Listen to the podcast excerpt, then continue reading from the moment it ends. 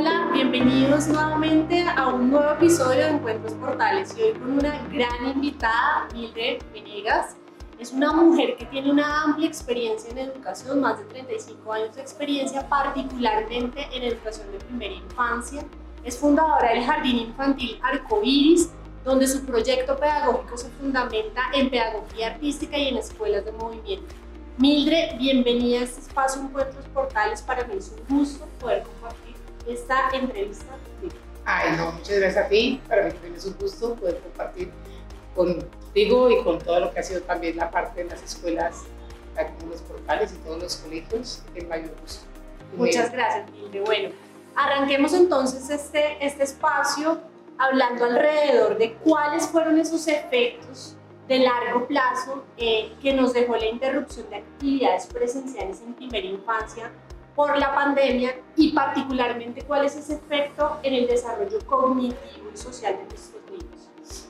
Bueno, la pandemia dejó pues varios, como todos sabemos, todos los maestros y educadores que pasamos por el tema de la pandemia y cómo tuvimos que organizarnos para poder continuar la educación, sea desde ya en la casa y con los padres de familia en casa y bueno, todos estos factores que se fueron desarrollando para poder continuar la educación a través de las, las plataformas, lo virtual.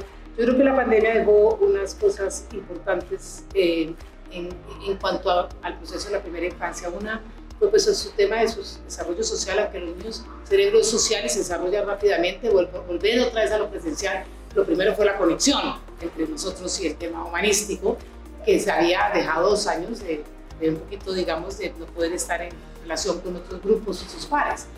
En la parte cognitiva creo que hubo un poco el tema de, que se vio un poco en la articulación y sobre todo en, la, en el lenguaje. Hablemos un poco sobre los temas de salud mental y el bienestar emocional de los niños en, en primera infancia. Después de vivir la pandemia, ¿tú cómo percibes que está el, el tema salud mental y bienestar emocional en ellos?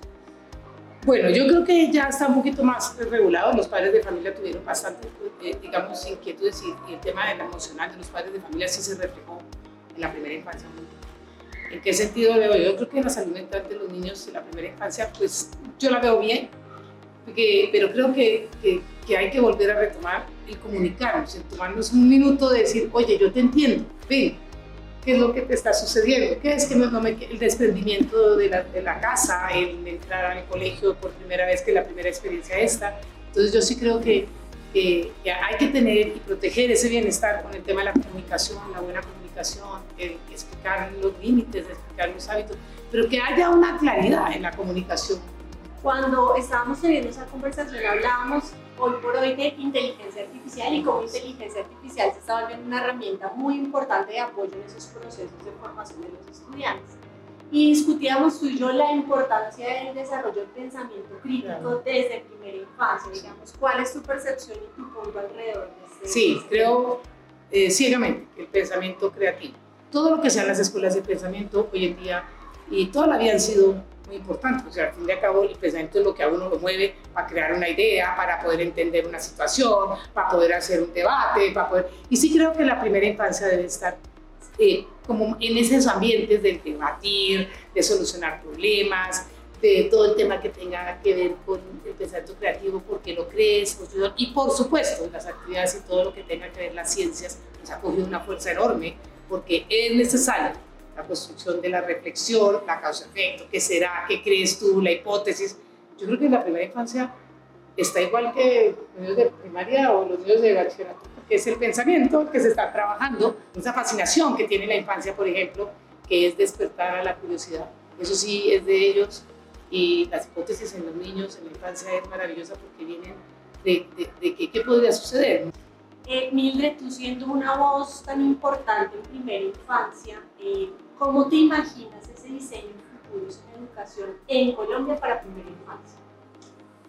Ay, bueno, yo sí creo que lo primero es que tenemos que construir una red de comunidad educativa, entendiendo la comunidad educativa, los líderes de la comunidad educativa, los maestros, los agentes, los gestores de la educación, en una comunicación que más allá de que sí, esto lo tengo, es que yo soy así, yo soy así, yo creo que la educación tiene que unirse eh, porque hay unas experiencias maravillosas y hay miles, miles de, de, maestros y agentes educadores que han aportado enormemente al crecimiento, al conocimiento y creo que yo me imaginaría una red gigante, porque con el tema de la red de educación, en de todos pudiéramos, inclusive unos centros de, de pedagogía, donde uno hoy pueda pasar la tarde en el centro pedagógico, esa construcción de, de, de, todo el tema pedagógico, yo sí me imagino unas, unas escuelas abiertas, en donde obviamente la naturaleza, pues, en este momento, esa oportunidad de, de, ser en una escuela donde la naturaleza está en medio de uno convivir con ese universo que hoy en día hay